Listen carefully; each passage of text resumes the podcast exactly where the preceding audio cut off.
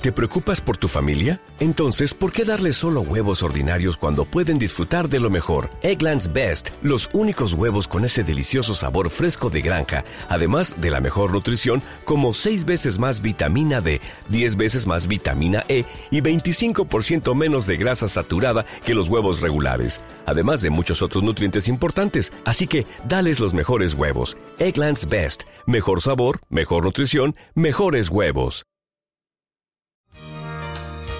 ¿Eres un fan apasionado de fuera de series? Ya puedes apoyarnos gracias a las suscripciones para fans de iVox, donde podrás acceder al catálogo de programas históricos de nuestro podcast y a contenidos exclusivos solo para mecenas. Visita la web de iVox o bien instala gratis su app en tu smartphone o tablet.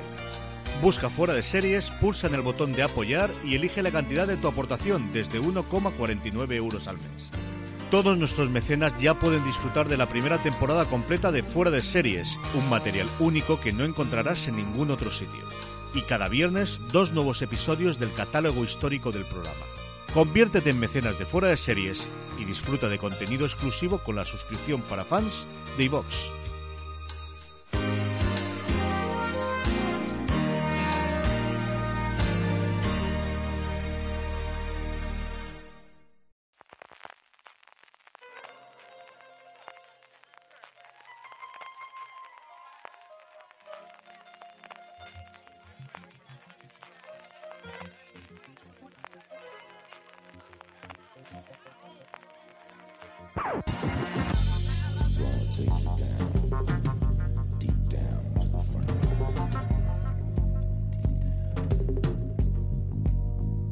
Hola a todos y bienvenidos a Top, el programa de fuera de series donde hacemos estas listas relacionadas con el mundo de las series de televisión que tanto nos gustan.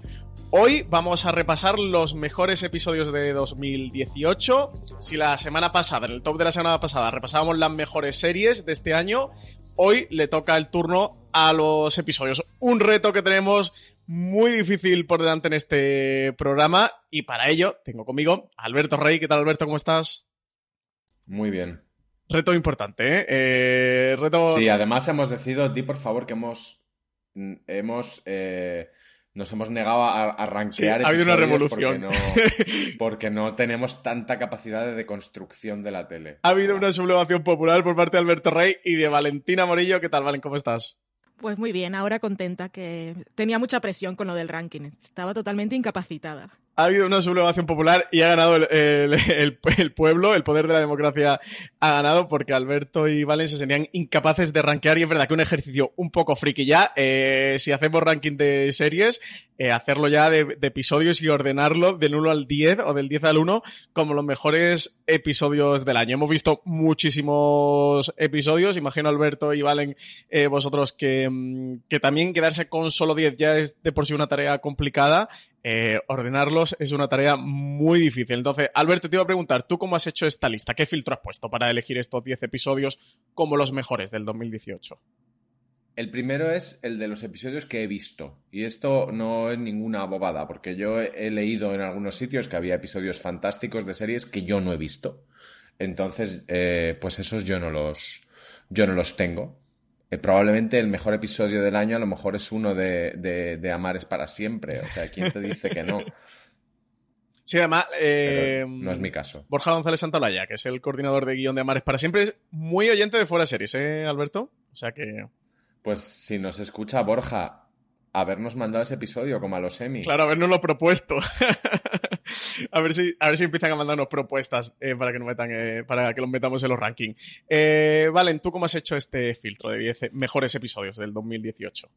Pues como dice Alberto, lo primero es haber visto los episodios, y no solo los episodios, sino las temporadas completas de, esos episodios que he elegido. no he visto listas que ya han salido, así que por ahora no tengo ninguna orientación de qué es lo mejor del año. Para mí, lo que me ha molestado este año es haber hecho antes el ranking de mejores series, porque de esos criterios que te pones a ti misma, uno de los míos es que para que una serie haya sido la mejor del año, para mí tiene que tener también uno de los mejores episodios que recuerde. Y uno, para que sea un buen episodio, yo tengo que saber identificar ese episodio en concreto, que es uno, ya ahora en esta época de streaming, bueno, de binge watching, que a veces no puedes identificar dónde empieza un episodio y dónde acaba. Sabes que pasaron ciertas cosas, pero no cuándo. A mí me gusta mucho eh, o sea, el que siempre es uno de los mejores episodios para mí es ese que digo, el episodio de, el episodio de aquello, de cuándo. Así que ese es un criterio. Otra cosa siempre es que, que, me, haya, me haya gustado mucho, o sea, que me haya impactado a nivel emocional o intelectual, que tenga cosillas guays, así narrativas o de lenguaje cinematográfico. Y ya está. Pues yo he utilizado exactamente el mismo filtro que tú, Valen. eh, por un lado, eh, y por la parte de comentarios, que yo creo que es muy interesante eh, e importante dejarlo claro, que al final son los mejores episodios que nosotros hemos visto. A mí, por ejemplo, el de Teddy Perkins, que está en todas las listas de los mejores episodios del año, en todas las que han salido, que por ahora han salido pocas, ¿eh? Al menos en el momento que estamos grabando este programa, que es un episodio de Atlanta que ha sido famosísimo. Bueno, desde que salió eh, las críticas y los artículos inundaron Internet. Yo no he visto la segunda temporada de Atlanta, así que ese episodio no lo he visto. De hecho, me había planteado ¿eh? verlo para grabar este programa, a ver si estaba eh, tan bien. Pero me pareció una bobada eh, verme el episodio suelto sin verme la segunda temporada de Atlanta, que me apetece mucho verla. Así que no lo he visto. Es que yo he visto, por ejemplo, yo en, una, en un par de listas como potentes he visto un episodio de Colony. Entonces ya me parece como que no tengo no tengo vida yo para ponerme a ver Colony ahora, que por otro lado es la típica serie que a mí me debería encantar. Sí que está bien, ¿eh? turra, es una turra. Yo me vi la primera temporada, yo me lo pasé muy bien. A mí es que ese tipo de trama de ciencia ficción me, siempre me suelo divertir. Yo me quedé en la primera, pero pasé bastante guay viéndola. Eh, entonces, por un lado... Es... es una especie de ciencia ficción de tronistas y no me, convence. Eh, ese es uno de los, de los filtros que, que tenía para hacer esta lista de mejor episodio. Luego, por otra parte, he ido tirando de las series que había elegido como mis 10 mejores series del año o que las había barajado como mejores series del año. Porque no tengo tanto el condicionante en lo que dice Valen de que para ser un mejor episodio tiene que estar como una de mis mejores series, pero en gran parte sí, en gran medida sí. Yo creo que al final un poquito una cosa te lleva a la otra. Entonces he elegido algún episodio eh, de alguna serie que no estaba en mi lista final de las 10, pero sí que estuvo a punto eh, de entrar. Concretamente hay uno de ellos que, que, me pareció un, una pasada de episodio. De hecho, está en mi top 5 de los episodios. Y sin embargo, la serie finalmente eh, no entró porque no me cabían eh, todas. Y luego, otra cosa que decía Valen, y creo que es una reflexión muy importante que yo últimamente me hago, que sea un episodio que seas capaz de identificar. Con las tramas cada vez más serializadas, es verdad que, mm, que tienen un, un río continuo y, es muy difícil eh, separar. A mí me cuesta mucho el ejercicio de este, imagino que vosotros también, de decir, ¿esto en qué episodio pasaba? Hay un episodio que he puesto de Killing Eve y hago un pequeño spoiler y no recordaba exactamente qué, qué mm, número era, pero sí que he recordado lo que había pasado dentro de él. Entonces sí que he tenido este filtro de eh, que sea un episodio que, que, se me ha quedado marcado en la memoria. De hecho, para hacer la lista he tirado de memoria. Era un ejercicio de decir si está en esta lista o si se merece estar en esta lista. Al menos para mí es porque me, me ha impactado lo suficiente como para que me siga acordando y me acuerde dentro de, unos años. Así que esos han sido los criterios que yo he manejado. Luego, por la sublevación popular, dejar claro que vamos a hacer, ya sabéis qué top siempre hacemos un ranking del 10 al 1, que están ordenados. Eh, Valen y Alberto, eso, se han montado aquí una, una revolución popular, el que decía que, que, que esto de ordenarlo tanto nada. Así que del 10 al 6 lo vamos a hacer un poco sin orden, así a Totum Revolutum, da igual la posición que ocupen. Del 5 al 1 sí que, sí que ya importa la, la posición, ¿eh? Valen y Alberto. Así que nada, os Más reto, tenéis un reto por delante. Eh, y bueno, empezamos con ello. Alberto, eh, tu décima posición o una de tus cinco últimas posiciones de estos 10 mejores episodios del 2018. Pues aquí en estas posiciones voy a meter muchos, muchos pilotos y muchos finales, porque creo que son episodios importantes. El piloto de, de, de Killing Eve, por ser una serie, a mí me, me, parece que una serie que te engancha es porque el primer episodio necesariamente está bien, está bien planteado, está bien presentado. Y a mí el piloto de Killing Eve, que es una serie que sobre el papel no creo que a nadie le resulte especialmente seductora, me, me dejó con ganas de, de más, mmm, pero vamos, que sigo con esas ganas, con esas ganas de más. Así que piloto de Killing Eve. Muy buen episodio, ese, ese piloto bastante impactante. Valen, tu décima posición. Pues en la décima voy a ir con ese del que hablabas antes, el Teddy Perkins de Atlanta, porque yo sí sigo la serie, la llevo al día. This holiday, whether you're making a Baker's Simple Truth turkey for 40 or a Murray's Baked Brie for 2, Baker's has fast, fresh delivery and free pickup, so you can make holiday meals that bring you all together to create memories that last. Baker's, fresh for everyone. Free pickup on orders of $35 or more. Restrictions may apply. Choose from a great selection of digital coupons and use them up to five times in one transaction. Check our app for details. Baker's, fresh for everyone. Pero tal como la emiten. Y ese es este episodio de la segunda temporada, pues era bastante peculiar, como todo el universo de Atlanta, que es una cosa muy conceptual y muy a su propio rollo. Y eran 40 minutos, una historia así un poco de terror, con bastante surrealismo, un poco, eh, ay, ¿cómo se llamaba la, la película? Ah, Get Out, un poco el tono ese de, de terror social racista de Get Out, pero también con muchas cosas raras de... Mm, paternidades tóxicas y de niños estrellas que son abusados, bueno, una cosa muy compleja y muy rara. Y bueno, lo más lo que más me impactó de ese episodio fue ver al final que el, el Teddy Perkins del episodio lo interpretaba el propio Donald Glover, que no me había dado cuenta hasta que no vi los créditos. Así que por por hacer cosas diferentes y por sorprenderme cada semana tenía que poner Atlanta. Pero, eh, ¿qué era? ¿Daniel Glover eh, Donald Glover. Sí, ¿te acuerdas en los premios Emmy que cuando salió Donald Glover también enfocaron a un señor que parecía un poco Michael Jackson es que fue una cosa muy famosa de, de los premios Emmy. Mm, Salía alguien en el público caracterizado como ese personaje. ¿Ves? Eso te pasa por no ver la serie. Como Teddy Perkins. Y luego te mando. Bueno, si has visto alguna captura de pantalla, alguna foto de ese episodio, es, esa cosa rara que sale allí, ese personaje extraño, ese es Donald Glover maquillado. Ah, no lo sabía, no sabía que era, que era él mismo.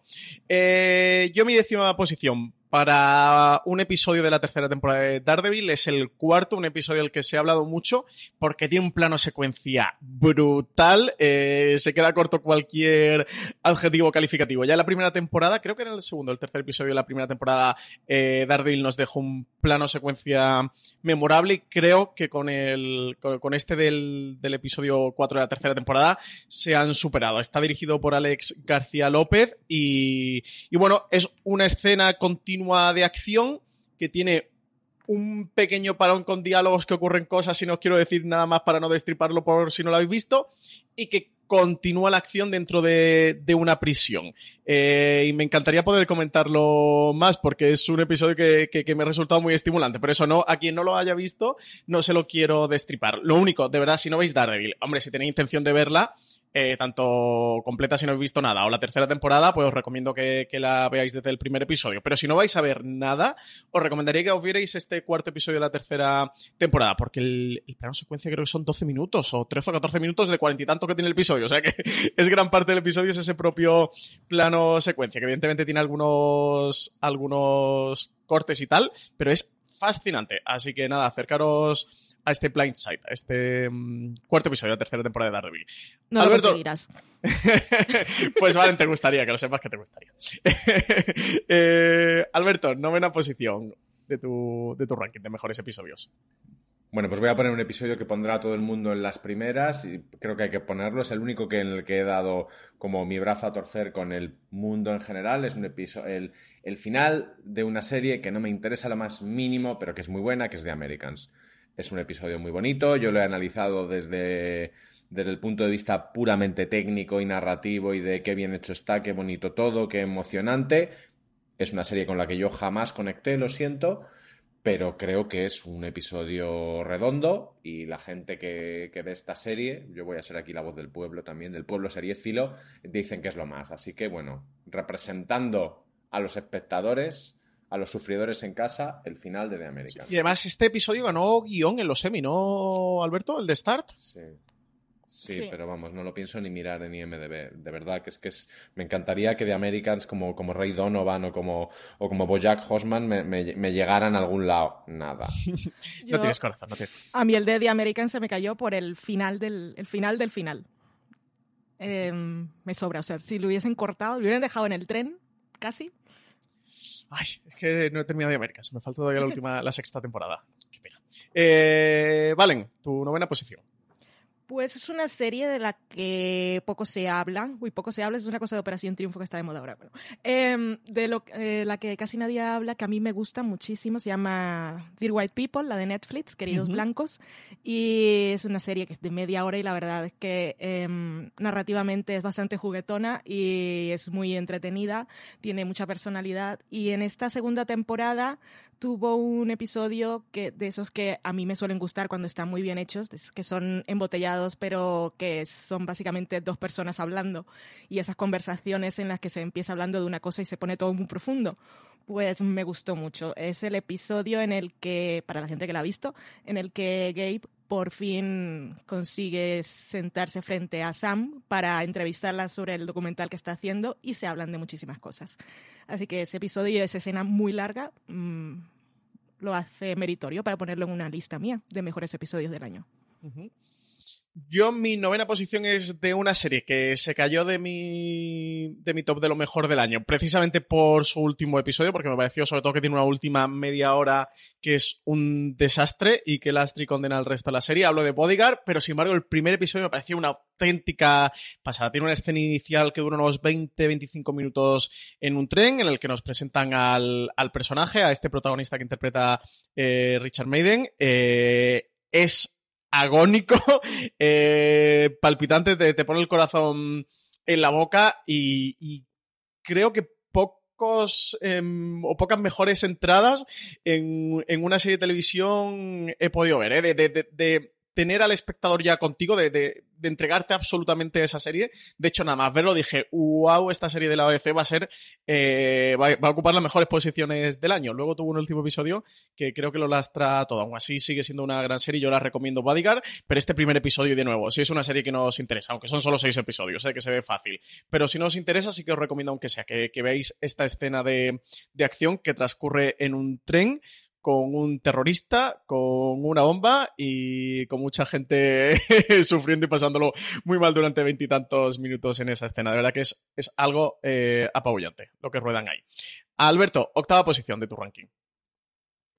Pues sí, va con un piloto, pero voy a ir con un final, el final de temporada de Arde Madrid. Me parece, me parece redondo, me parece bonito, me parece emotivo, me parece eh, estéticamente muy brillante, conceptualmente muy valiente, esa, esa, esa fiesta del, del, del, final de la serie y bueno, creo que es un cierre estupendo para una, para una primera temporada muy, muy, muy, muy llamativa, sobre todo para lo que es la, la televisión que se, hace, que se hace en España. Así que final de Arde Madrid, 1.8. Eh, 1.8, sí, eh, estaba pensando que tenía que ser 1.8.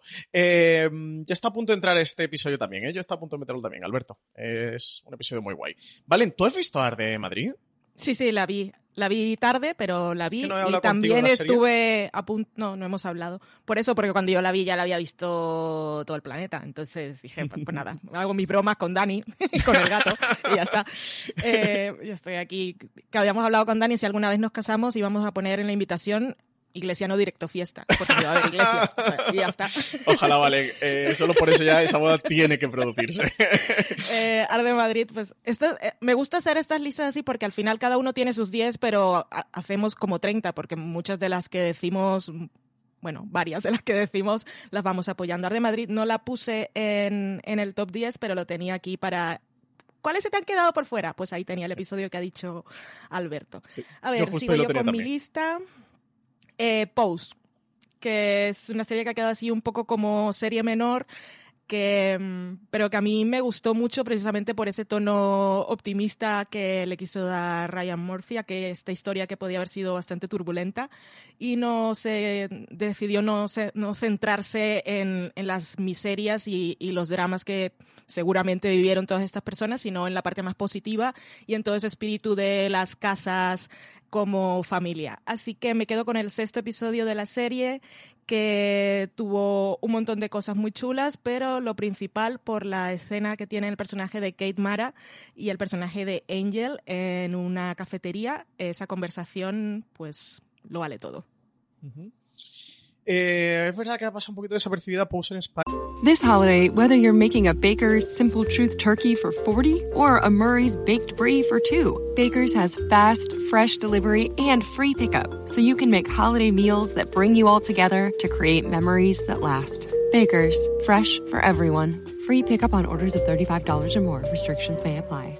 Choose from a great selection of digital coupons and use them up to five times in one transaction. Check our app for details. Baker's, fresh for everyone. Si estás buscando un buen podcast de análisis y debate en tu idioma, te invito a que escuches Pulso y Péndulo. Yo soy Carlos Curbelo. Y yo soy Fabiola Galindo. Todos los jueves analizamos temas de actualidad en Estados Unidos y Latinoamérica. Fabi y yo no siempre estamos de acuerdo, pero sí tenemos un objetivo común. Queremos servir como antídoto contra las noticias falsas y la polarización. Pulso y Péndulo. Busca nuestros episodios en Apple Podcast, Spotify o en tu aplicación favorita. En listas de lo mejor del año en Estados Unidos sí que están un montón, ¿eh? Pero en un montón, en un montón de listas. De hecho, en algunas está hasta la primera, pero aquí en España ha pasado un poquito más desapercibido. Eso que la ha traído HBO y, la trajo semana a semana. No sé qué, ha podido ocurrir con Pose. Em, yo, mi octava posición es para un episodio de Counterpart, es el séptimo episodio. Eh, que se titula The Sincerest Form of Flattery y en este episodio, que está dirigido por Alex Sakharov, lo que cuenta básicamente se centra en la historia de uno de los personajes que más o menos eh, ha sido secundario durante la serie, pero que aquí cada vez va cobrando mayor importancia, que es el personaje de Claire. Todo transcurre durante el cumpleaños de, Peter Quayle. Y bueno, una de para mí se resume una de las mayores cualidades que tiene Counterpart, que dentro de esta historia de, ciencia ficción y más entre comillas artificial, porque es eh, una, un planeta Tierra que por un experimento científico y tal eh, se desdobló y existen dos tierras que están comunicadas como por un pasadizo y entre medias hay una embajada y un ministerio a cada planeta Tierra que mantiene esto oculto, eh, lo que te hacen es contarte un, drama de personajes, un drama de personajes que podría ser perfectamente del Berlín de la Guerra Fría, con, ese muro entre medias, eh, gente que hay a los dos bandos y eso, y un, drama de personajes con, historias muy humanas. Ese es el caso de, de la historia de esta Claire y de lo que ocurre con, con Peter Quayle, a mí es un episodio que me encantó y porque está más lejos ya del año. Ya lo tengo, me, queda con muy lejos el episodio, eh, que si no, seguro que estaría hasta más, más arriba de, mi lista. Y de nuevo, este es un episodio. Bueno, recomiendo Counterpart en general, así que no recomiendo el episodio, es que tenéis que ver Counterpart si no lo habéis visto. Yo sé que Alberto, creo que Alberto a ti no te gusta mucho Counterpart, ¿no? No, está en mi lista de series turra, pero bueno, en, la, en mi siguiente, si quieres sigo, sigo ya. Sí, sí, sí, claro con mi siguiente puesto porque he puesto una serie turra, que esta sí que me gusta. Es el piloto de Succession, que a mí es una serie que reconozco que, tiene muchos, muchos, muchos fallos y que la mayoría vienen de, Adam McKay, que es un señor mm, que se le están dando demasiadas oportunidades en Hollywood en general. De hecho, este año va disparado para los Oscars, ya lo habéis visto en los Globos de Oro. Pero, pero me gustó mucho este, este piloto. Ya dije que iba, que iba a poner bastantes pilotos en esta lista porque es una presentación de personajes que me parece muy, muy sugerente y que además tiene un final de episodio muy cruel, una, un pequeño momento en el que te cuentan la tesis de la serie. Así, básicamente, del dinero lo es todo.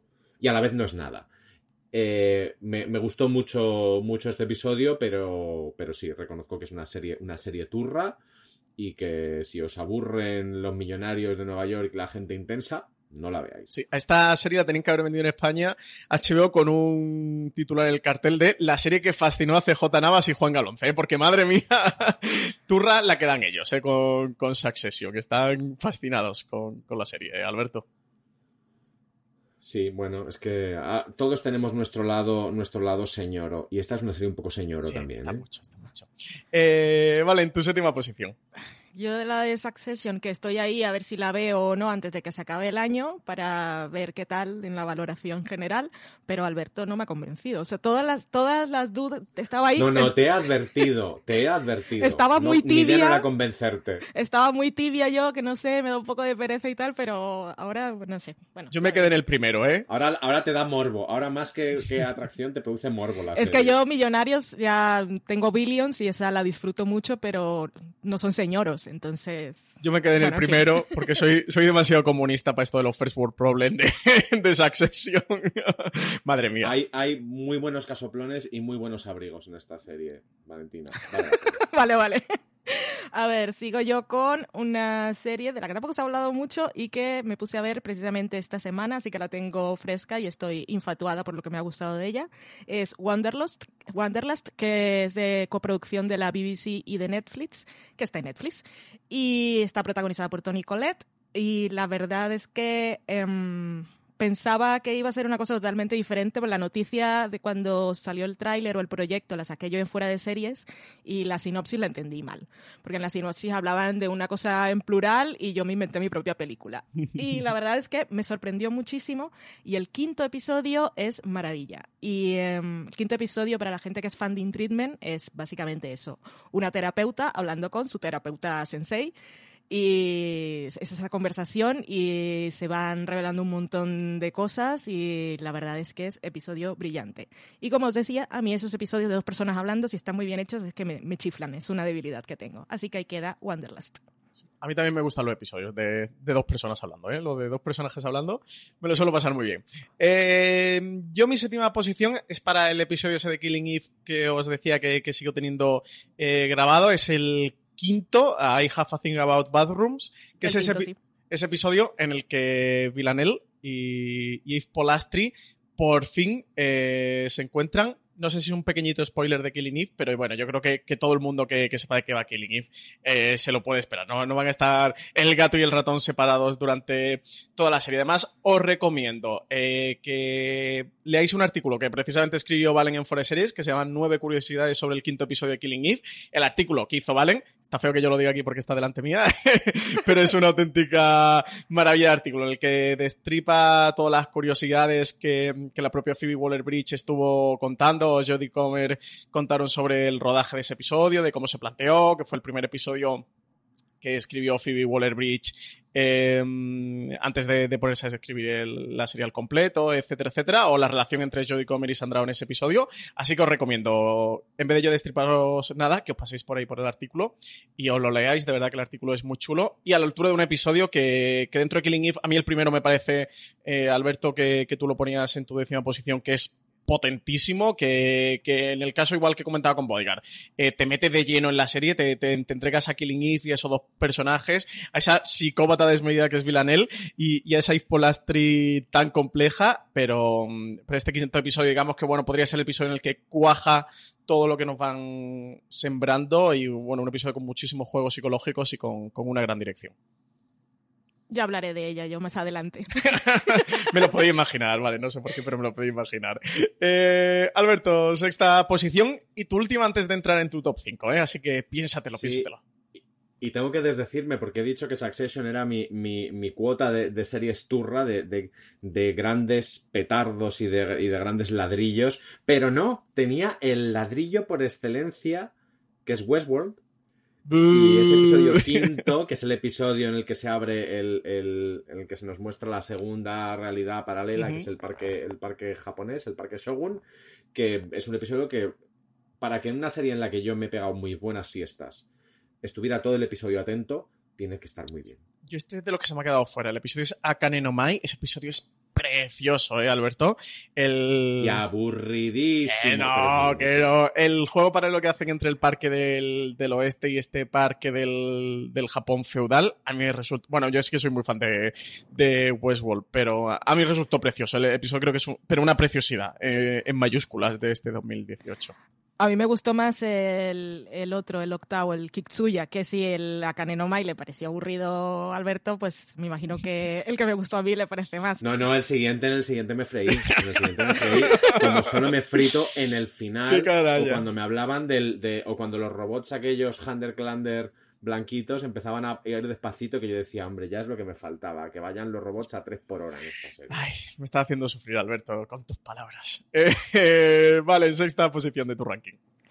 Pues mm, pongo, estoy haciendo cambios aquí sobre la marcha. Yo ya verás cuando tenga que pasarte la lista para el post, porque tengo más tachones. Pero bueno, acabo de hacer unos cambios. Eh, mi, eh, la posición que sea esta de la que estamos hablando Es la ahora, sexta, es la sexta. Vale. Eh, tengo, voy a poner ahora heridas abiertas, Porque de esta, claro, es que es más difícil para mí elegir un solo episodio porque mm, hay varios que me gustaron mucho, ninguno me fascinó, pero es que me fascinó mucho eh, la propuesta mm, narrativa y estética de Jean-Marc Vallée. Entonces me quedaré con el primero, porque fue el que encendió la magia. Aunque el quinto, que es el de la fiesta de los confederados, también tiene su miga. Pero bueno, dejo ahí heridas abiertas. Una heridas abiertas que mm, no sé si es el primer episodio, el quinto o es otro, ¿vale? Pero también estaban varias listas ¿eh? de mejores episodios del año y también heridas abiertas se ha colado en muchas listas. Puede ser el quinto, series. me imagino, que es más No impactante. Además, es una cosa que es eh, totalmente mm, de la serie, o sea, no estaba en la novela, es de, de la adaptación. Y la verdad es que fue bastante inteligente por parte de Martin Hudson poner, ponerlo ahí porque es, es la esencia de ese pueblo y servía para mm, representar y retratar muchas de sus cosas más turbias. Yo en mi sexta posición, en mi sexta posición, madre mía, eh, pantallazo azul eh, que me ha dado. en mi sexta posición he metido mm, el tercer episodio, casi Ecuador de esta miniserie de tan solo seis episodios, eh, que es mi última obsesión seriéfila, que ha sido Waco, esta serie que ha traído Paramount Network a España, de Paramount Network en Estados Unidos, el canal original. Este tercer episodio se titula eh, Operation Showtime. eh, bueno, sería Showtime Operation, ¿no? Eh, Operación Showtime. Y bueno, lo que te cuentan aquí es, después de, todo el seguimiento que le está haciendo la ATF a la secta de los Davidianos, cuando deciden finalmente asediarla y poner cerco en un enfrentamiento que comenzará ese día y que continuará 51 días más ahí en el recinto de Monte Carmelo que tenían los davidianos. Eh, aquí me pasa como counterpart. Eh, este episodio resume todo lo que más me gusta de Waco y todo lo que creo que es más interesante de lo que nos pretenden contar en, en esta serie los hermanos Dowdell y un episodio con mucha acción, trepidante y muchísima locura que es todo lo que rodeó a este episodio casi de la crónica negra de la historia de los Estados Unidos, que fue el asedio de Waco. Y nada, aprovecho para volver a recomendaros la miniserie, que es una maravilla este Waco. Así que nada, tenéis que verla y tenéis que ver Operación Showtime. Alberto, quinta posición, ya sí, aquí ya entramos en los Vale, cinco, ya- ¿eh? Y ya entramos en los Esto ya importan, ¿no? ¿eh? Estos son ya los, los buenos buenos. Esto Bueno, ya pues los oyentes fuera quinta- series mm, se enfadan contigo a partir de ahora, dependiendo de la posición Aquí lo que ponga que cada uno, ¿eh? Se enfadan siempre. Aquí igual. Aquí ya el grupo de Telegram empieza a echar chispas, Alberto, así que piénsatelo. Tenemos, tenemos unos eh, oyentes muy rebeldes para que hacer algo. Bueno, pues en mi, en mi quinta posición y última serie española que, que meto en el, en el ranking, disculpad, queridos guionistas españoles que nos escucháis, es el episodio 2 de Fariña, iba a poner el primero, porque ya sabéis que soy fan de las presentaciones de personajes bien hechas, pero el segundo tiene la famosa escena de la procesión marítima, que me parece eh, se haya grabado como se haya grabado, sean, sean imágenes reales, sean imágenes aprovechadas, sea lo que sea, creo que es lo que siempre se le echa en cara a las, a las, a las series españolas, que es que falsean eh, determinados momentos para, para evitar gastar dinero en producción. Aquí no, aquí hay que ver un montón de barcos llegando a la ría y los vemos. Y me parece que es importante y que, y que es uno de los momentos claves de Fariña, no solo como narración, sino como apuesta de, de producción. Fariña es quizá mi serie española favorita del año. Yo este episodio también lo tenía y el primero también me lo he dejado fuera con todo el dolor. Valen, ¿tú tenías alguno de Fariña? Eh, no. Yo sí, yo sí que, sí que tenía, también me dolió. Eh, dejármelo fuera. Eh, Valen, quinta posición. Yo soy aquí un poco la crítica de las causas perdidas. Eh, mi quinta posición es otra serie de la que nadie habla, que es Sorry for Your Loss, la serie de Facebook. Y eh, la verdad es que esa serie me encantó. Episodios de media hora, drama, pero muy, muy, muy bien llevada. Y el quinto episodio es uno de los episodios más bonitos, más emocionales y más duros que he visto, pero toda mi vida. Está muy bien contado. Está la protagonista. mm, Bueno, se nos reconstruye toda una historia a partir de unos mensajes que le dejó su marido, que sabemos que se ha muerto porque ella es viuda cuando empieza la serie. Pues ella, en ese quinto episodio, escucha eh, unos mensajes que, que él tenía en su móvil y descubre un montón de cosas. Em, y es un episodio durísimo, durísimo, pero precioso. Y la verdad es que me dejó, me dejó mucha huella en el corazón y tenía que estar ahí muy alto en mi top. Eh, yo es una serie que me da mm, mucho valor ponerme con ella porque creo, Valen, que va a ser muy dura. Eh, no, no, no, no, es nada dura. O sea, el tema es duro, pero va precisamente de que ella tiene que volver a aprender a vivir. Y ya está. O sea, es un poco negociar con ese duelo, pero no es nada pesimista ni dramática. Es que con el punto de partida que tiene, eh, me ha costado ponerme con ella y lo que pasa es que le tengo mucha curiosidad, por lo bien que tú hablas siempre de Sorry for Your Loss. Pero es que con los ojos de esta mujer es que es, que es impresionante. Una vez te empiezas a verlo, no, no la dejas de ver. Pues yo mi quinta posición es eh, esa que, os decía de, una serie que me ha gustado mucho pero que finalmente se quedó fuera de mi top. Eh, una serie que creo que tiene muchos vaivenes, que empieza bien pero a lo largo de, la temporada eh, pega un gran bajón, se estanca hasta que llega justo este episodio que es el octavo, ya a puntito de terminar la serie. me refiero a In the Name of the Father de, de Trust, de la serie Trust. Un octavo mm, episodio en el que, bueno, uno de los personajes secundarios, bueno, eh, el, protagonista, que es el nieto de John Paul eh, que es John Paul Getty III, está secuestrado con la mafia italiana. Y aquí lo que vemos es eh, dentro de, esa mafia, en, en un campo, el rito, la celebración de confirmación de uno de los mafiosos, de, de, uno de los hijos de los mafiosos, no del cabecilla, no del principal, sino de uno de los, de los seguidores de esa mafia eh, calabresa. Es un episodio en el que ves el contexto y un poquito la explicación de por qué ocurre todo lo que ocurre desde la parte de la mafia, no de la parte de, John Paul Getty o de la familia de los Getty, sino desde la parte de los secuestradores. Un episodio me pareció delicioso, una dirección de, de Manuel Crial que es apabullante, de, las mejores direcciones que he visto este año en televisión y un episodio nuevo que merece mucho la pena. No llega a ser un episodio embotellado, pero prácticamente podría serlo, porque eso, pues, como os comento, es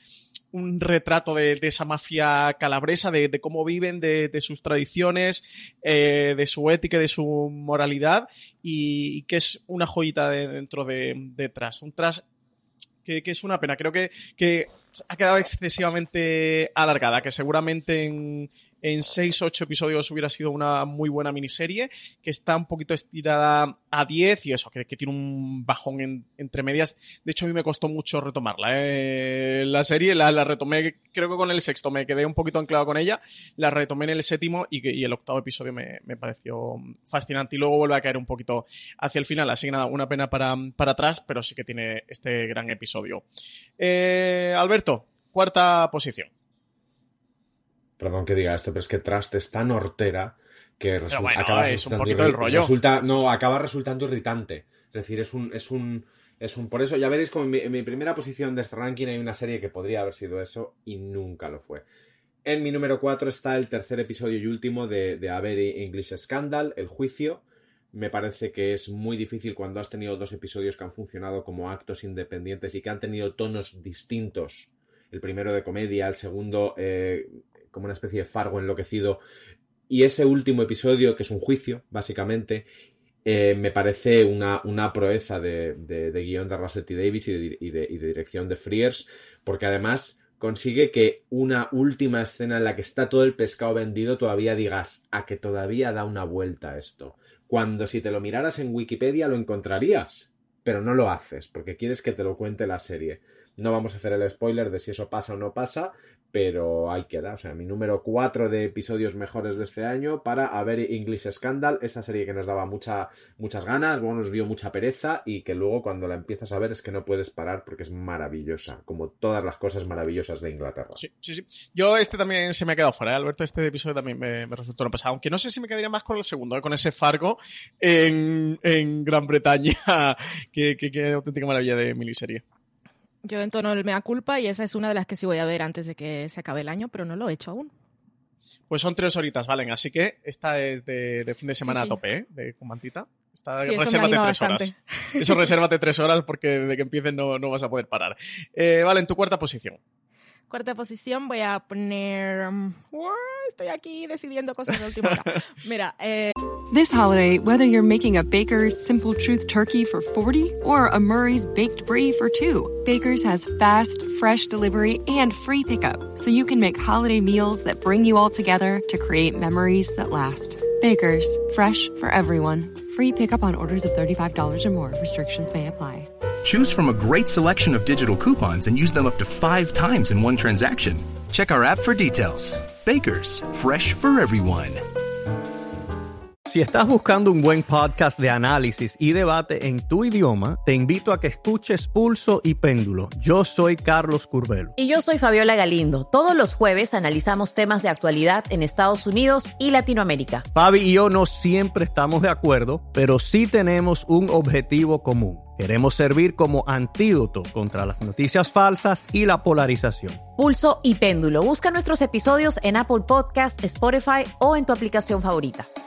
Eh, la maldición de Hill House, el, el episodio es, es, que estaba, además de que estaba viendo cómo movía el Tetris aquí en los últimos, pero con Hill House también estaba tratando de decidir entre el quinto y el sexto, porque el quinto es muy, muy potente a nivel emocional, pero el sexto es maravillas de narrativas que siempre me, me, vuelven loca, el de Dos Tormentas y sus escenas súper largas con planos secuencias en el presente y en el pasado y todos los personajes bajo un mismo techo, pues ahí lo tengo. Aparte ¿Cómo gustan los planos secuencia, eh? ¿Cómo gustan? Entonces, vale, ¿te quedas con el quinto o con el sexto? Que yo no me he enterado. Uh, me quedo con el sexto. Pero vale. el quinto está ahí, ahí. Es que sin el quinto no hay sexto. Entonces, los dos. A ver que me has preguntado, pues los dos. Así como to, to, todos hacen trampas en todos los en todos los tops estos, pues mira. Me la estoy voy liando. a ser un marina. Me la estoy liando, eso te iba a decir, me la estoy liando.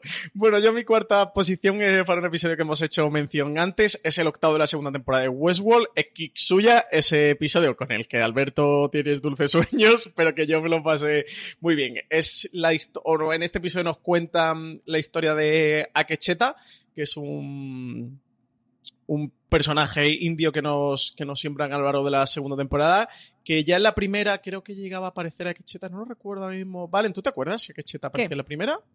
Sí, sí, sí que aparecía, sí aparecía ¿verdad? que no era importante. Sí. Pasa que no tenía ninguna importancia, pero sí que, que, habíamos visto ya que en el arranque de la segunda sí que tiene, empieza ya a tener un poquito de, de, peso y bueno, luego en este episodio que es un episodio embotellado totalmente, eh, nos cuentan la historia de él y, y de la Nación Fantasma o, o, la parte de la Nación Fantasma que, que a él le toca. Es un episodio muy emocional, muy emocional, muy duro, en el que aquí Westworld y, y Jonathan Nolan y, y Lisa Joy creo que también pretenden hacer algo más que Westworld es un puro entretenimiento y una diversión y casi un juego, un cubo de Rubik o de Reddit en el que la gente va aprovechando para sacar teorías y, y para, pues eso, al final juguetear un poquito con esta serie, pero que como ya hicieron en la primera temporada, demuestran en esta segunda y con este episodio de Kiksuya que ellos también le gustan contar buenas historias y hacer buena televisión.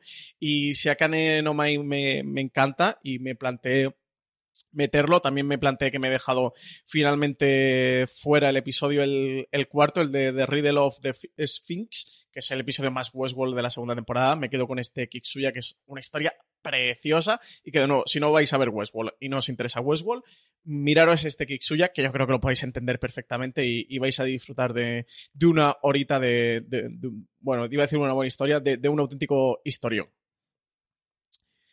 Alberto, ¿Te has quedado dormido mientras contaba esto? No, de, no me he quedado, dormido, no me he quedado dormido. vale. Además, reconozco que es, un, que es un episodio que está muy bien hilado y que es muy Westworld, pero el problema es que yo tengo un problema serio con Westworld. Eh, creo que en el 3 me extraña que no haya salido hasta ahora, no sé, me, me, me defraudáis. Yo he puesto en el, en el 3 el episodio 8 de Glow, que es cuando Glow nos enseña un Glow. Este programa enloquecido de lucha libre femenina ochentero, habíamos visto durante un montón de episodios, unos cuantos, cómo se hacía el programa, pero no habíamos visto el programa y por fin lo vemos, es una de las cosas más divertidas, también más de nicho, porque es un programa hecho, o sea, un, episodio hecho exclusivamente para los fans de Glow, no solamente para los que la ven, bueno, vamos a ver una comedia tonta, que no es tonta, pero vamos a ver una comedia, una comedia corta. A mí ese episodio me parece maravilloso, que una, que una serie como esta para mí sea una de las que más me implica emocionalmente, chorradas como la patada voladora de Zoya, pues yo lloré con aquello. y, y, por no hablar de la tirolina, bueno, eh, vocabulario que solamente manejarán los, los, los, fans de Glow. Así que me quedo con este tercer mejor episodio de 2018, el octavo de Glow de la segunda temporada. ¿Valen? Pues yo estaba ahí, Glow, y aprovecho para decir... Eh, para pedir disculpas. Eh, una cosa que mm, me he quedado yo insatisfecha con mi propio top es que no he podido meter comedias, mm, porque siempre me gusta poner alguna y no pude poner ninguna en el top 10. Eh, de Glow sí tenía para los que se quedaron fuera ese episodio, el que dice Alberto, es maravilloso, pero a mí me gusta mucho más el que viene después de Te rompo la pierna porque tiene la discusión más over the top, pero más emocionante y sincera de la televisión en la sala de hospital y ese episodio me gusta mucho más. Pero bueno, la rareza y, el guiño y el atreverse a mostrarnos cómo es el programa, cómo lo estaría viendo la gente por la televisión, pues la verdad es que está muy bien en Glow. Muy buen episodio. A ver, sigo yo con mis cosas. Eh, tengo aquí a The Handmaid's Tale y me quedo, aunque mi momento preferido de toda la temporada es el momento menos de Handmaid's Tale y quizás por eso me gusta, que es el, la escena del brunch que le monta Serena a las amigas de Jun, que es una escena que está de plano fijo y, está mostrando las caras de todas y como parpadees un momento te pierdes los gestos y, es que es súper gracioso. Es mi momento preferido de la serie, pero me quedo con el episodio 11, que es uno de esos episodios que dicen, ¿qué episodio es este? Digo, ¿cuál es? Pues el de Jun, la nieve y el lobo que es un episodio que es casi todo ella, pero también vemos a Serena y a Fred por allí y un poco así como una película de, terror y supervivencia. Y pues la verdad es que ese episodio me gustó mucho y era muy final de temporada, así que me quedo con ese episodio. Pues yo en mi tercera posición he metido uno de American Crime Story Versace. Eh, aquí he tenido muchas dudas entre el tercer y el cuarto episodio, el de Random Killing o el de House by the Lake. Al final me he quedado con House by the Lake. Eh, el tercero es un episodio en el que empiezas a comprender esta, esta mentalidad absolutamente delirante de, Andrew Cunanan, que es la historia real que cuenta American Crime Story, eh, el asesinato de Gianni Versace. No te hablan de Versace o no principalmente, eh, sino que te hablan de, Andrew Cunanan. La serie va construyendo poco a poco esa personalidad tan compleja y donde viene el delirio hasta, hasta acabar en, la muerte del propio Versace. Va enumerando los asesinatos que va cometiendo con, anterioridad y aquí en, en Random Killing es eh, la primera semilla, ¿no? La primera gota que vemos de, de, la locura en House by the Lake ya es total y sobre todo con una escena final de ese episodio que es tan cruel, que te deja tan desolado y tan destruido eh, por dentro como persona, que para mí sin duda está entre uno de esos mejores episodios del año. Y de nuevo aquí me gustaría comentaros más, pero para quien no lo ha visto, le, voy a destripar el episodio y se lo voy a reventar. Así que, última cosa que querría, porque American Crime Story y el asesinato de Jeremy Sache es esa serie que tenéis que ver del 2018, ¿eh, oyentes. Está, por favor, eh, no la perdáis porque es un, un auténtico serio. Alberto, Voy con el 2. El 2, ya estamos, ya estamos llegando a los últimos. Bueno, aquí haremos de gente privilegiada que ha podido ver las series un poco antes de que se estrenen, porque esta en el momento de la grabación de este podcast lleva solamente dos, dos días disponible. Es el segundo episodio de la segunda temporada de La maravillosa señora Maisel. Es una pasada. Yo lo he discutido con unos cuantos amigos míos guionistas que dicen es la perfección absoluta. Tiene un monólogo que se te caen las bragas y es que es una serie que, mm, teniendo todo para no gustarme, para irritarme y para parecerme lo peor, es sin duda una de mis series favoritas. Y si el primer episodio de la segunda temporada tiene uno de los famosos stand-ups de, vamos, los famosos, los que han hecho conocida la serie, los stand-ups de, de Mitch, en este caso en París y con una especie de traducción simultánea, una cosa loquísima y da lugar a una escena preciosa.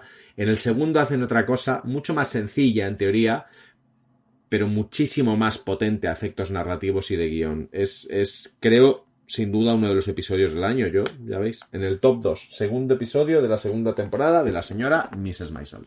Perdón, de la maravillosa señora Maisel, que estoy haciendo una mezcla. bueno, yo el otro día dije. Eh en vez de las escalofriantes aventuras de Sabrina Alberto en el último streaming dije, no sé, dijo una burrada en vez de escalofriantes. Las locas. Las locas, ¿no? Por chilling lo tradujo como me dio la gana, o sea que estas cosas pasan.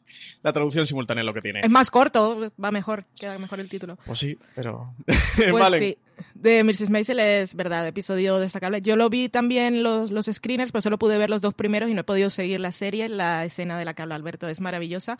Y decía yo, los screeners van sin subtítulos y estaban ahí hablando y con la traducción simultánea en francés. Yo decía, es que me, me da igual porque con la rapidez que habla no voy a poner a leer subtítulos, o sea que mejor sin ellos pero la verdad es que es una escena bastante potente y, y bueno, todo lo relacionado con la madre en esos dos primeros episodios, el arco es maravilloso. Pero bueno, vamos a lo mío. Tiene la madre, tiene en el primer episodio de la segunda temporada, no, no, vamos a decir cuál, quizá la mejor frase sí, sí, sí, de este año de la televisión. Y cuando hablamos tanto de empoderamiento femenino y de, y de esa frase lo es. Sí, es, esa frase es, es, muy Betty Draper y aparte me la recordaba porque Betty Draper también hablaba dos idiomas. bueno, eh, la cosa de la, ¿cómo es? La mística de la feminidad de Betty Friedan. Eh, el vale. mal que no tiene nombre. Según mi serie, eh, voy a poner eh, Homecoming porque la verdad es que disfruté mucho la serie. Igual fue por sus episodios cortos, porque ya me conocía la trama, la verdad. Pero el octavo episodio me pareció, pues, brillante, la verdad.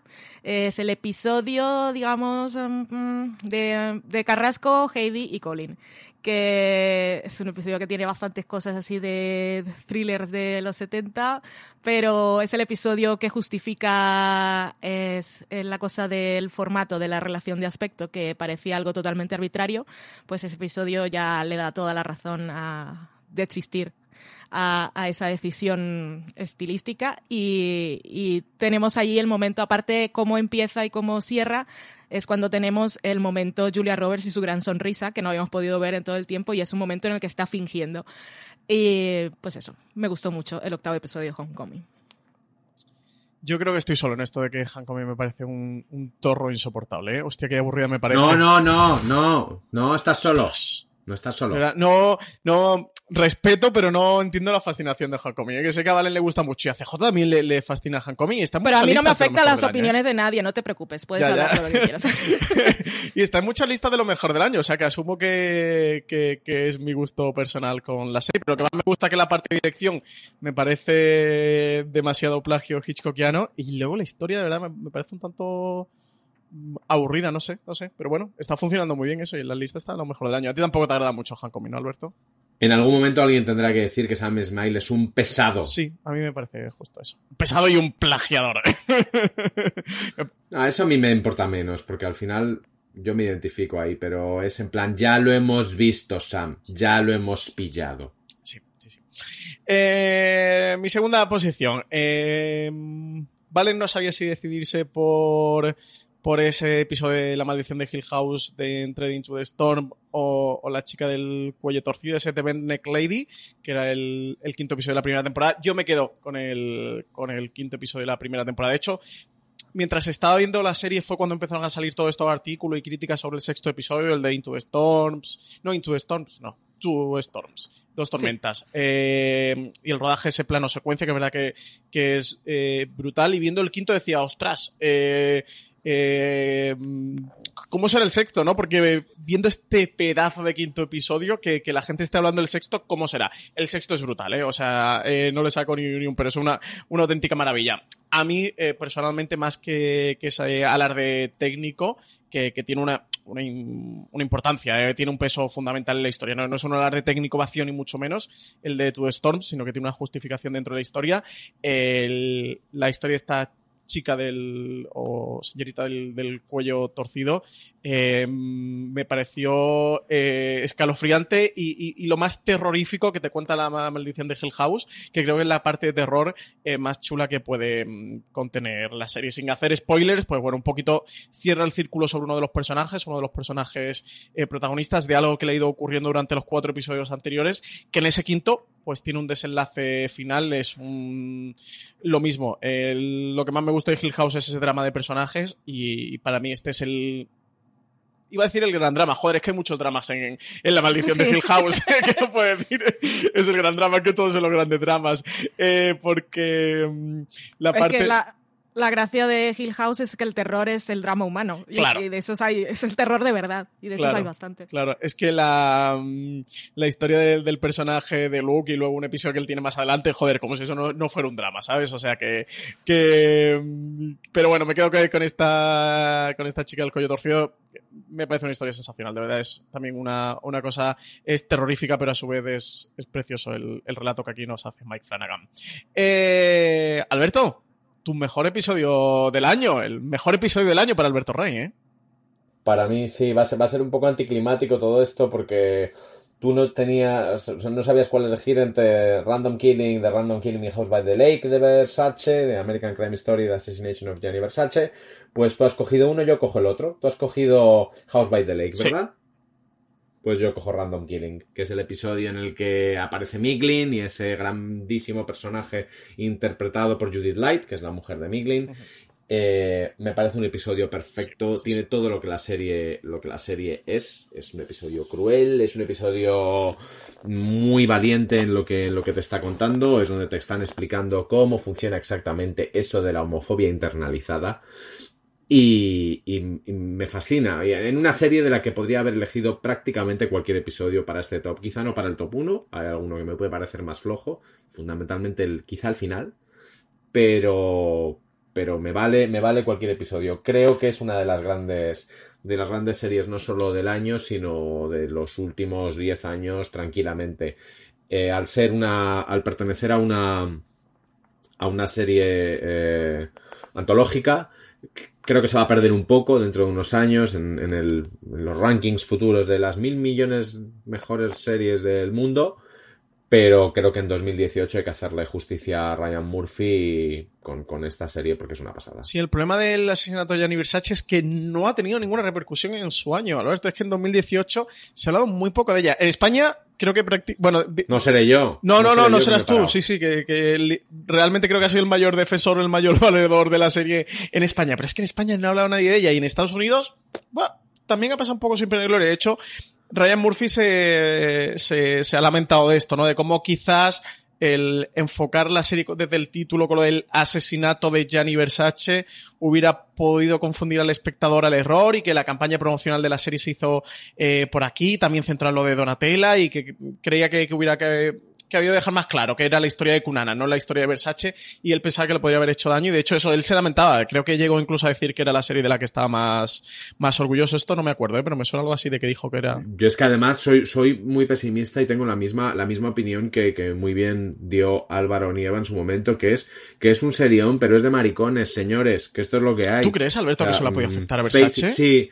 Sí, sí, creo que es que el, el, el, la manera que tiene de, de explicar el, al final, al final, la propia, la propia, la propia historia de Versace, no, no de Cunanan, es, es, es muy interesante como, como te muestra lo que es el, dinero y la creatividad. Le, le, daba, le otorgaban a, a Gianni Versace unos derechos sí, un estatus. que su propio novio no tenía.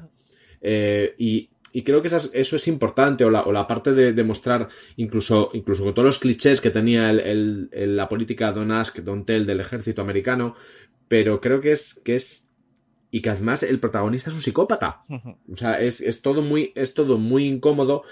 Pero creo que son en las, en las tramas alternativas, ¿no? En esos policías que van a, a, a casa de Gianni Versace y, y, y, anteriormente a casa de Miglin y dicen esas cosas sin darse cuenta de lo que están, de lo que están diciendo. En, en ese en ese no, noviete mm, medio en el armario, medio no de Kunanan, eh, todas esas pequeñitos dramas que tiene, que tiene la serie son los que al final generan la tesis. Y la tesis es, es tremendamente violenta. Entre esto y Pose, Ryan Murphy lleva un, unos, unos años y una última temporada muy combativo en este, en este aspecto. Y creo que lo está haciendo muy bien. Pero es verdad también que, que el mundo Versace es tan literal y figuradamente tan barroco que es capaz de, de, de eclipsar la, la, serie de abajo. Yo creo que ahora si yo fuera el guionista de esta serie, igual habría hecho el asesinato de Miglin. Solamente. Y luego lo de Versace lo habría metido también como poniéndole parte folclórica, pero quizá habría tirado de otra.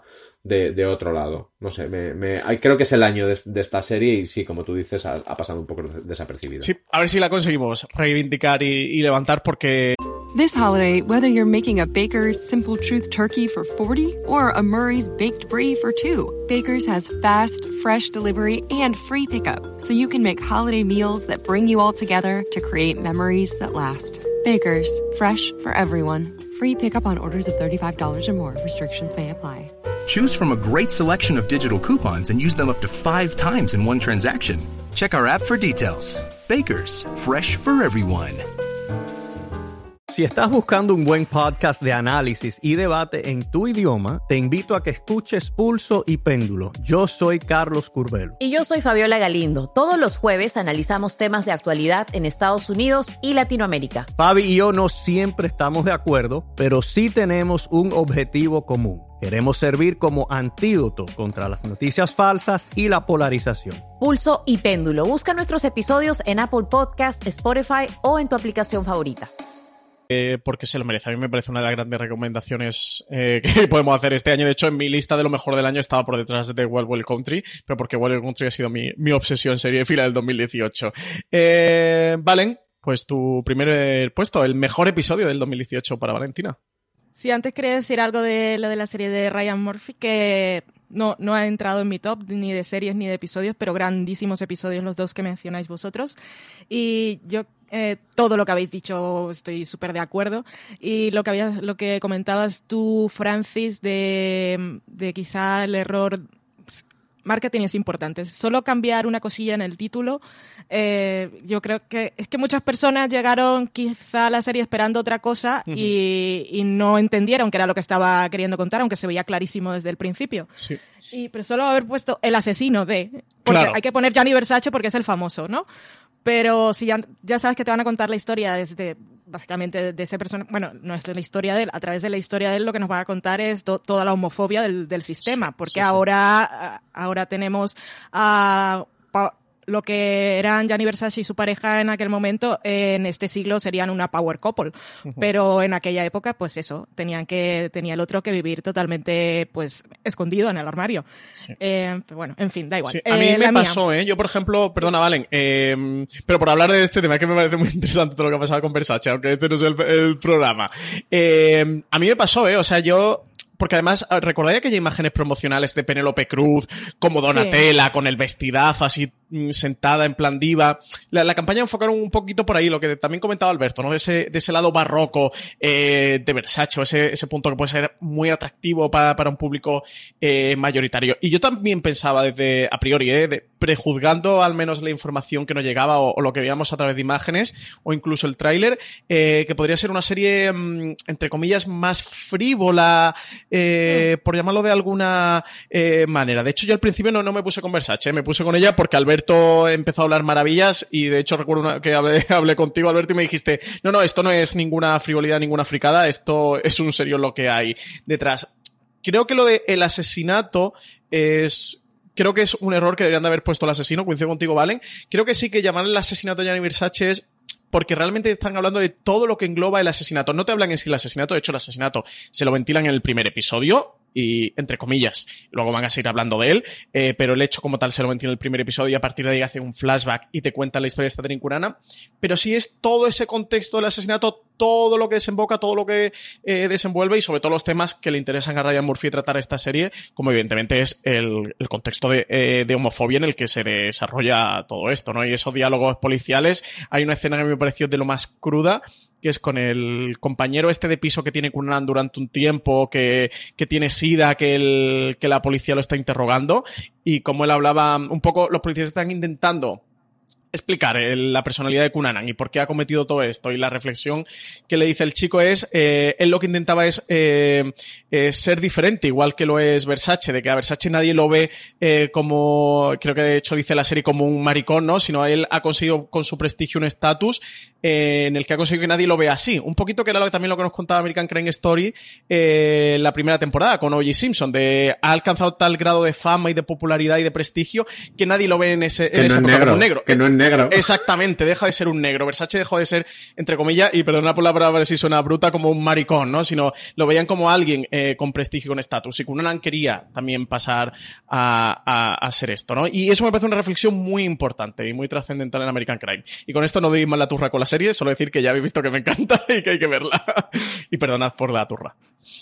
Bueno, mi primer episodio es básicamente una cosa de Fangirl y es la serie que más he disfrutado este año que fue Killing Eve. Es una serie, yo vi el piloto que lo colgaron en webs en pero no rollo pirata, sino que lo pusieron en, creo que era en Vanity Fair o en alguna así, pusieron el primer episodio una semana antes de que se estrenara y yo la vi y ya estaba fascinada, porque la presentación, o sea, los primeros tres minutos de la serie te presentan los dos personajes y brillante. Pero mi episodio es el quinto, el que pusiste tú en tu lista un poco más abajo, Francis, porque es el es un episodio que nos encuentra a los dos personajes y la verdad no esperábamos yo por lo menos no esperaba que sucediera tan pronto, sino al final de temporada, sobre todo porque en el libro en el que se basa, que yo lo estuve, no me lo leí, lo leí como en diagonal, no se ha editado en España, está en inglés, y ese encuentro no se produce nunca. Entonces yo no me esperaba que se produjera en la serie y cuando ocurrió ese quinto episodio con esa escena que aparte es brillante y es rollo comedia y sensualidad femenina y esa atracción en yo era fangirl total, rollo chipeo, o sea, yo disfruté muchísimo la serie y disfruté muchísimo ese episodio, aunque el final también podría estar allí, pero me quedo con ese quinto porque es que la escena esa de la cocina de... es que es maravillosa, es que no, no puedo. Yo Cuando están aún lo recuerdo y me emociono, me emociono. Y tiene también una, una de las mejores frases del año que es eso que llevas puesto es un, es un jersey cosido en una camisa. Además que parece que va a ser una pregunta importante. Es muy importante. Sí, sí, sí. Es vital. Y la Ella necesita entender. Eh, me gusta porque aparte Villanelle, el vestuario en la serie es, bastante importante porque ella siempre va muy glamurosa, pues, tiene dinero y, y, es una mujer que le gusta complacer sus caprichos, eh, hace bien su trabajo, le pagan por ello y el dinero se lo gasta como quiere. Y una de las cosas es vestirse muy bien. Pero cuando se va a encontrar con, con el personaje de, de Sandra Oh, eh, no se viste como se viste siempre, se viste un poco de calle como para ponerse eh, a su nivel, aunque a ella le envía ese vestido que también es muy importante en la serie, es así es como yo te veo. es, bonito, es muy sensual. Esa parte del vestido es muy, muy chula. Esa, descripción que hace, que hace Yves Polastri de la maleta que le ha enviado la otra llena de ropa, le dice, ¿cómo es? Dice Amazing Clothes. poniendo los ojos en blanco. Es tan, o sea, es una serie tan bien escrita porque no, no, no niega esos momentos de frivolidad que también definen muy bien a los personajes. Sí. Eh, pues sí, un maravilloso episodio. Eh, yo, mi, mi, mejor episodio del año, aunque eso podría estar perfectamente el de Hill House, o el de House by the Lake de Versace, o el de Killing Eve que acaba de decir eh, Valen, me he quedado con uno de una serie que especialmente no me ha gustado porque se me ha ido desmontando sobre todo hacia el final, que es un episodio de Castle Rock, pero un episodio que, que es así embotellado, una auténtica maravilla. Se titula The Queen, en él la protagonista es Sissy Spacek, eh, que hace el personaje de Ruth Diver. Sissy Spacek aquí se sale y para no deciros nada, por no destriparlo, por si no habéis visto Castle Rock, que tampoco es una serie que se ha visto mucho. A España llegó en Movistar Plus, pero llegó muy tarde, hacía, no sé, un mes y medio, casi dos meses que había terminado su temporada ya completa en Estados Unidos, que allí se emitió a través de Hulu y eso en España no se habla demasiado de ella, la serie no ha tenido mucha suerte. Creo que incluso en Estados Unidos ha terminado de de, funcionar. En cualquier caso, este episodio eh, tenemos a Ruth Diver, que es la madre del, protagonista de, de Henry Diver, y bueno, una madre que parece ser y lo digo de esta manera, y los que habéis visto el episodio me entendéis, pero para no reventárselo a quien no lo ha visto, que no le quiero frustrar la experiencia de ver este episodio porque merece la pena verlo. Bueno, pues ella tiene Alzheimer y, y nos cuenta un poquito la historia de esta mujer y de su relación con Alzheimer o con lo que le ocurre. Es Stephen King, ¿eh? así que evidentemente hay ciencia ficción y pasan cosas sobrenaturales.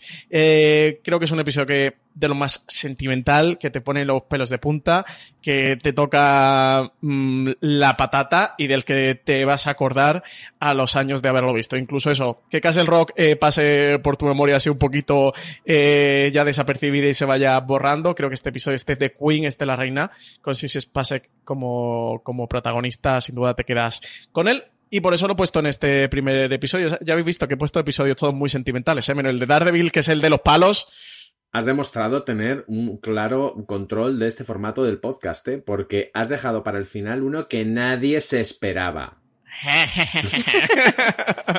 Son muchos años haciendo esto. Ay, yo, quiero preguntarte algo, Francis, que me viene de perlas, porque he leído mucho sobre ese episodio, pero no voy a ver la serie, sé que no lo voy a hacer. ¿Podría verlo por curiosidad intelectual? Sí, perfectamente. Creo que The Queen se puede ver. A ver, ocurre una cosa con The Queen, que durante los seis episodios anteriores te han ido sembrando lo, lo que ocurre con este personaje, porque este personaje, lo que digo, eh, suponemos que tiene Alzheimer. Eh, es decir, hay cosas que no recuerda, o que ella piensa que, que mm, ha vivido y que no ha vivido, o cosas que no ha pasado, ella recuerda como que han pasado.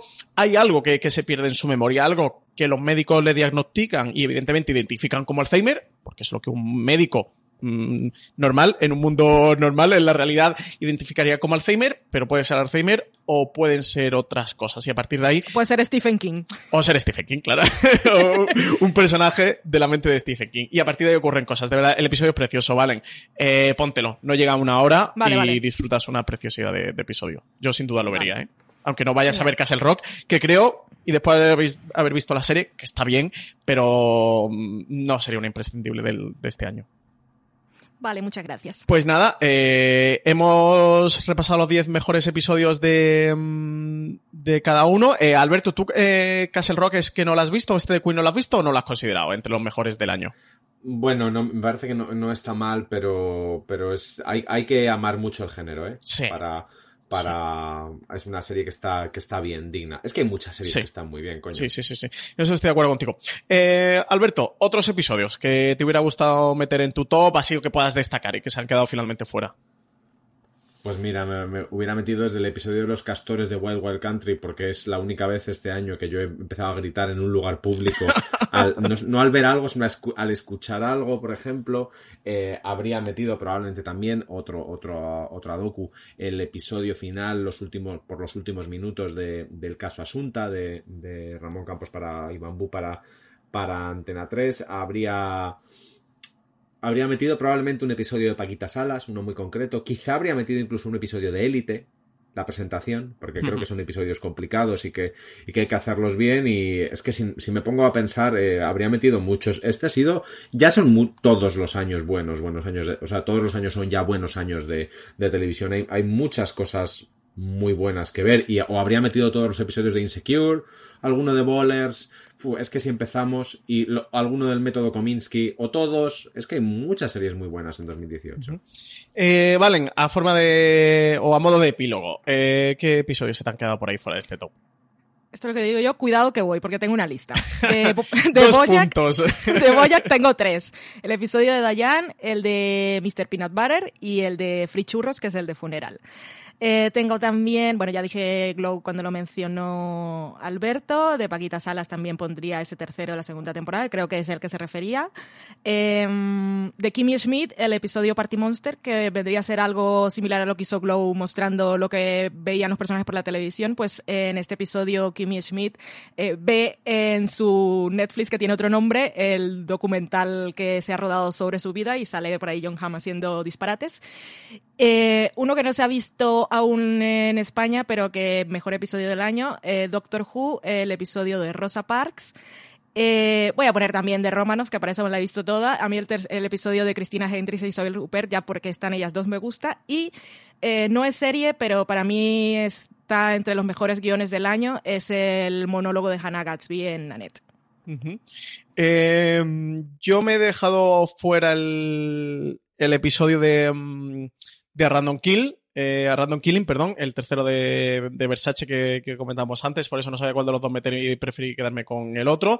Me he dejado fuera del de, Maldición de Hill House Two Storms, por supuesto, de Westworld me he dejado a Canino Mai o de Riddle of the Sphinx, de, mm, de Killing Eve me he dejado fuera Nice Face, que es ese primer episodio que vosotros sí que, que Alberto metía en su lista, y también el de Don't I Know You, el tercero, que también me parece muy muy chulo, de Handmaid's Tale me he dejado fuera algunos como el de Jung, el primero de la segunda temporada o el noveno Smart Power. Eh, me he dejado también fuera el primero de, mm, de Fariña, eh, alguno de los que vosotros también habéis comentado, como el de Paquete Salas, el primero de Élite, que me parece un auténtico capitulazo. Y luego me he dejado fuera algún episodio de World World Country, por eso que comentábamos al principio de, mm, del programa, de, poner episodios que, que recordaba muy claramente lo que había ocurrido y que, le pudiera poner una identidad, ¿no? Eh, con World World Country me la vi del, del tirón en dos noches, porque la serie me, me fascinó y se convirtió en una obsesión. El relato es continuo y y, es que haciendo memoria no podría decir qué episodio fue el que me gustó más o tengo muy claro los momentos en mi cabeza de momentos de hostia, esto es muy loco, esto es más loco todavía que lo muy loco que era anterior, esto es rematadamente más loco de lo que ya me parecía muy loco de lo que era muy loco anteriormente, pero, mm, pero como lo de la hamburguesería, por poneros un ejemplo, vosotros que habéis visto eh, la serie o cosas que ocurren allí en Antílope, pero, mm, pero no, soy capaz de ponerlo mentalmente en episodios, cosa que me lleva a que me voy a volver a ver la, serie esta, esta Navidad, pero eso, la narración es continua, entonces no consigue sacar un episodio y como no quería hacer esta trampa de decir, el primer puesto, los seis episodios de Wild Country, pues me, me, parecía muy cara dura, incluso para ser yo el presentador, así que me la he dejado, me la he dejado fuera. Pues nada, eh, con esto ya sí que hemos terminado este top de mejores episodios de 2018. Eh, recordar, barra recomendar a todos los oyentes que en Fuera de Series tenéis el especial que estamos haciendo lo mejor de 2018, que hemos, eh, le hemos dado el pistoletazo de salida, con las 16 mejores series de 2018 que hemos elegido en la redacción de mm, Fuera de Series, que podéis encontrar en fuera de series.com, que también podéis encontrar el top de la semana pasada, que fue precisamente las mejores series de 2018, que lo hicimos CJ Navas, Marina Such y un servidor que encontraréis durante este mes de diciembre un montón de artículos de, lo mejor del año para pesadilla de, toda la reacción que los estoy torturando a todos, eh, haciendo votaciones y haciendo artículos de repaso eh, del año que encontraréis también en foreseries.com. No sé si cuando esté este podcast ya estará publicado y si no en estos días, porque mm, este lo estamos grabando con antelación. El de los mejores episodios del 2018 según la reacción de Fuera de Series. Han sido nuestras tres listas, pero ahí podréis encontrar los de toda la redacción y eso, y muchos otros especiales que, que vais a tener. Alberto Rey, muchísimas gracias por estar hoy con nosotros y comentar tus 10 mejores episodios del año. Gracias a vosotros. Eh, qué sobrio te ha quedado, Alberto. Dime algo más, que estamos ya casi en Navidad. Eh, pues que te tengo que escribir ahora un artículo para una cosa para la que me he ido a Milán el otro día y he perdido mucho tiempo. Así que cuelga ya, ¿no? Eh, sí, que además, eh, cuando está colgado este podcast, yo creo que ya estará disponible, ¿no? Bueno, lo dejamos ahí, no hagamos spoiler. Valen, muchísimas gracias por, por estar aquí con nosotros, con tus 10 mejores episodios del año. Pues gracias a ti por invitarme y así hablo con Alberto, que si no coincidimos poco. ¿Ah, y felices fiestas a todos si no vuelvo a aparecer por el feed de fuera de series. Yo creo que sí, ¿no? En escrito seguro que sí, pero en podcast no lo sé. Yo creo que sí, que de aquí a final de año algún podcast más te, te liaremos. Creo que quedan muchas cosas todavía que, que grabar aquí a final de año. Bueno, pues muchísimas gracias a todos los oyentes que habéis estado aquí esta horita y diez minutos con nosotros repasando los mejores episodios del 2018, que era una buena excusa para hablar de buenos episodios y para hablar de las buenas series que nos han acompañado durante este año. Recordad que tenéis mucho más podcast de la cadena de fuera de series en cualquier reproductor de podcast, en iTunes, en Apple Podcast, en Spotify, eh, estamos también en Google Podcast, ahora en iVoox, que, que, además os podéis suscribir, eh, apoyarnos como fans, donde vais a tener contenido adicional de los podcasts eh, de fuera de series. Nada, muchas gracias por estar aquí. Otro programa más escuchándonos. Hasta luego.